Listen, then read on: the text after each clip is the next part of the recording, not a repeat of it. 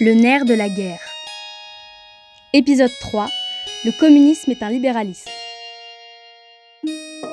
Je travaille au service communication d'une grande entreprise à Moscou où je suis expatrié et je gagne 6500 euros par mois.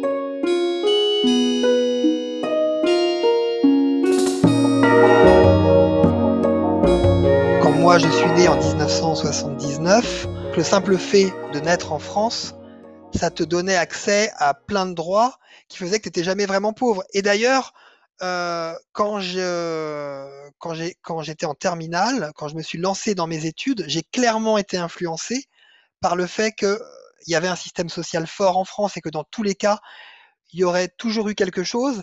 Et j'ai toujours été persuadé que je n'aurais pas forcément fait les mêmes études ou pris les mêmes risques si j'étais né aux États-Unis ou dans un pays plus libéral en tout cas. J'ai la sensation, mais c'est peut-être quelque chose de délirant.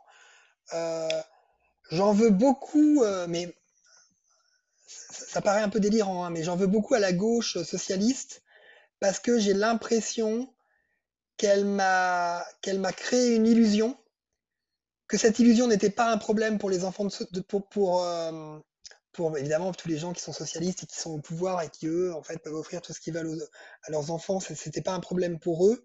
Mais j'ai l'impression que, d'être né, donc euh, tu vois, d'avoir grandi dans les années 80, avec toutes ces idées de gauche, ça, m'a donné on m'a donné l'impression que les choses étaient beaucoup plus faciles qu'elles ne l'étaient, alors que par rapport au milieu d'où je venais, il aurait plutôt fallu qu'on me dise non, mais là c'est la lutte, là c'est la guerre, tu as clairement les armes pour t'en sortir, mais bats-toi.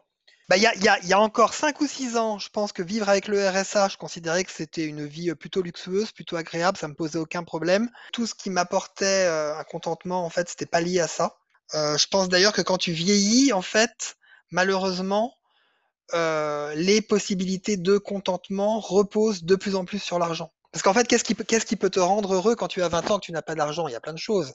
Il y a le savoir, il y a la culture, il y a les filles. Et je pense même que je me suis déjà fait cette réflexion, que par exemple, si à 18 ans, tu as euh, un peu de succès avec les filles, c'est-à-dire que tu puisses accéder, euh, que tu puisses accéder à des filles, euh, ça va moins te motiver pour te diriger vers des situations qui rapportent de l'argent que si c'est difficile pour toi. Jusqu'à pas très longtemps, c'est que j'avais pas du tout envie de travailler, donc je travaillais très peu et l'argent que je gagnais me permettait de vivre longtemps sans, euh, sans avoir de contraintes, sans devoir me lever le matin et avec la possibilité de faire tout ce que j'aimais toute la journée. Maintenant, c'est un peu différent parce que je travaille plus et du coup ça m'offre plus d'argent et donc ce surplus je le mets de côté. Je ne sais pas encore ce que je vais en faire.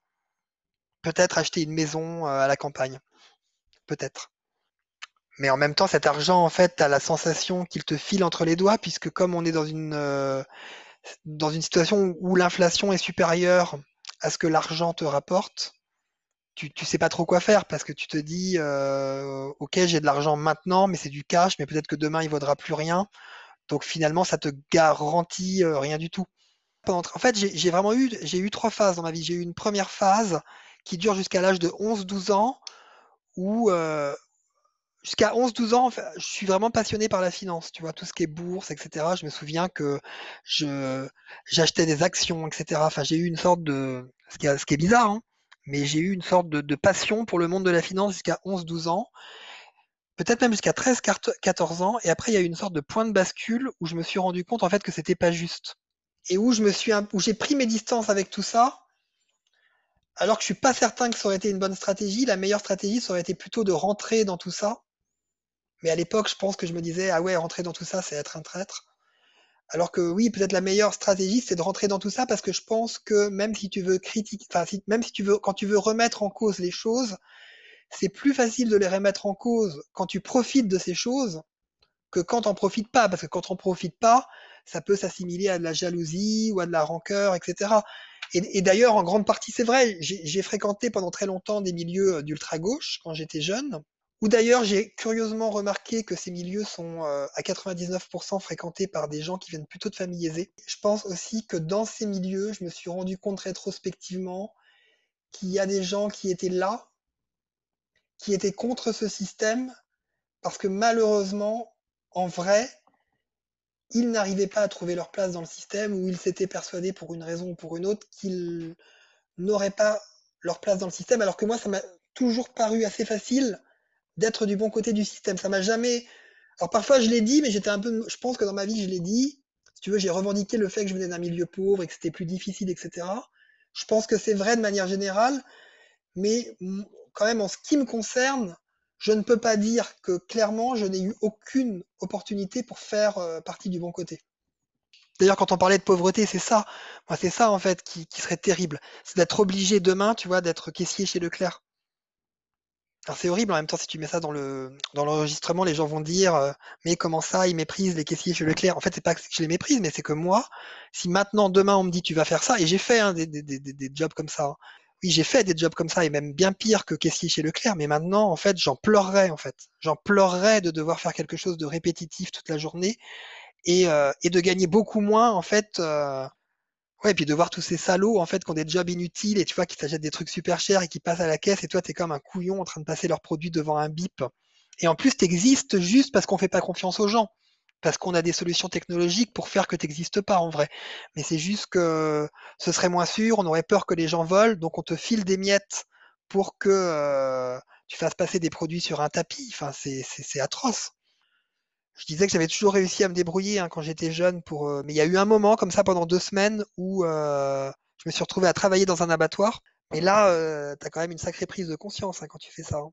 Quand tu arrives, que toi tu es étudiant et que tu es perçu comme l'étudiant, donc celui qui va forcément s'en sortir, tu vois, parce que tu seras pas concerné par ça, que tu parles avec les gens, c'est plein de trucs quoi. les gens complètement hébétés pendant les pauses, c'est un truc, c'est atroce, c'est atroce. Et là, je te parle d'ouvriers en France, donc dans un pays quand même développé où il y a des droits.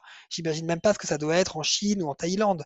Là, c'était en France où tu travailles que 35 heures, où euh, il y a des pauses, où il y a, où il y a des droits, où il y a des syndicats, etc. Mais déjà, ça, c'était euh, horrible, quoi, horrible. Tu passes vraiment 8 heures à faire le même geste dans le froid, puis il y a un moment, tu vois, au bout de 3 heures, mais 3 heures, c'est hyper long. Même quand tu as beaucoup d'imagination, 3 heures, c'est hyper long. Donc quand, en plus tu n'as pas eu l'occasion de cultiver ton imagination dans la vie, je sais même pas, enfin je, je, je, sais pas comment c'est possible. D'ailleurs, je leur demandais souvent en fait comment. Je me souviens que je leur demandais comment ils font en fait pour tenir, à quoi ils pensent, etc. Et les gens me disaient ah ben je pense à mes enfants, etc. Et, euh, et puis il y a un moment, au bout de trois heures, tu as une sorte de pause, c'est ça qui m'a le plus euh, frappé. Donc tu te retrouves dans une, dans une salle à température ambiante, avec ta blouse blanche, tu as des traces de sang partout, tu as une odeur de sang en fait, qui se mélange à l'odeur des cafés, tu vois, des machines à café, tu as le bruit des machines à café, et puis tout le monde qui fume des cigarettes. C'était, je te dis ça, c'était, enfin, je te, raconte quelque chose qui s'est passé il y a 20 ans. Peut-être que maintenant les gens fument moins, mais je me souviens que tout le monde fumait et moi aussi.